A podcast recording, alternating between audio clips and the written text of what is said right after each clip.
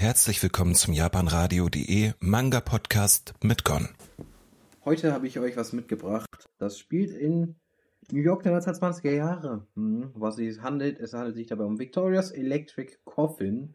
Auf Japanisch Victoria no Denki Hitsuki von Ikono Tajima. Drei Bände insgesamt soll das Ganze bekommen. Damit wird das abgeschlossen sein und ein Mann kostet 7,50 Euro.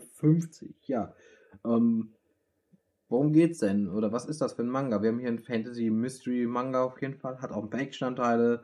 Äh, bis also Live natürlich auch ganz klar. Und ähm, das Ganze ist so ein bisschen im, finde ich, so, hat so Steampunk-Anleihen auf jeden Fall dabei. Äh, spielt jetzt zwar nicht irgendwie in London oder irgendwie was, aber man hat das Gefühl, dass die Forschung in manchen Bereichen dann doch weiter ist. Also in der Hinsicht, das ist halt für mich zumindest so der Fall.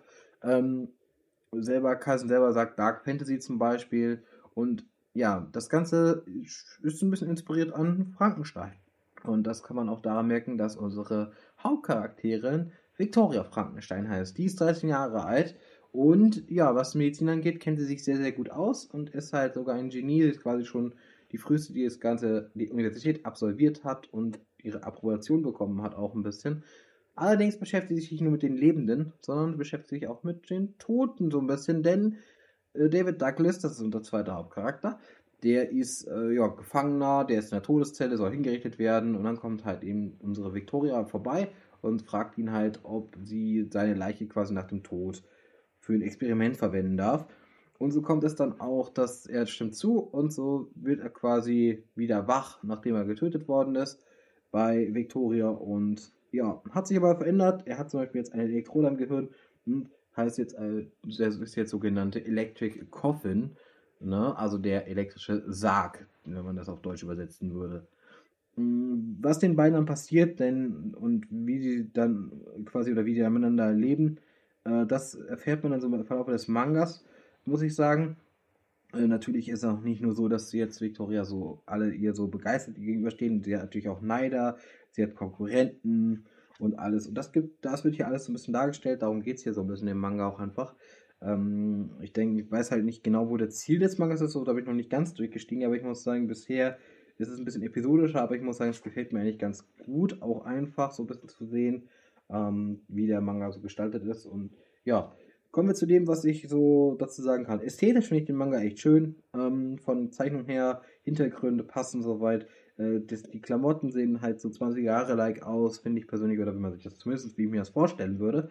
Ähm, auch so von wegen Technik an sich ist so wirklich 20er Jahre auch, so wie es bei uns ist. Aber wie gesagt, in der Medizin gibt es ein paar mehr Fortschritte gefühlt oder auch die Sache halt eben, dass er dann halt wiederbelebt wird, ist natürlich was Besonderes. Deswegen, ich kann das nur sagen, ähm, stylmäßig finde ich es richtig cool. Ähm, das hat auch was. Die Geschichte selbst ist halt auch eigentlich eigentlich uninteressant, weil es geht ja so ein bisschen um Leben, es geht so ein bisschen um Tod, wobei es natürlich jetzt hier mehr so im Hintergrund steht, aber es geht auch so ein bisschen darum, von wegen, wie, wie kann man sowas machen und wie funktioniert das und ist das dann auch richtig so ein bisschen.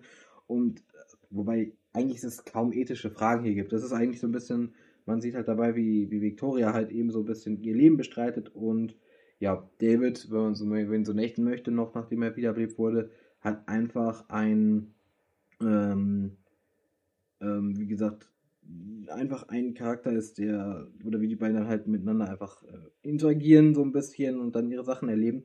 Und ich finde den Manga bisher sehr interessant, sehr cool. Ich finde, wobei ich sagen muss, hier ist wirklich der Style, der zieht mich in den Bann und das hält mich auch an dem Manga wahrscheinlich. Deswegen werde ich ihn wahrscheinlich auch zu Ende lesen.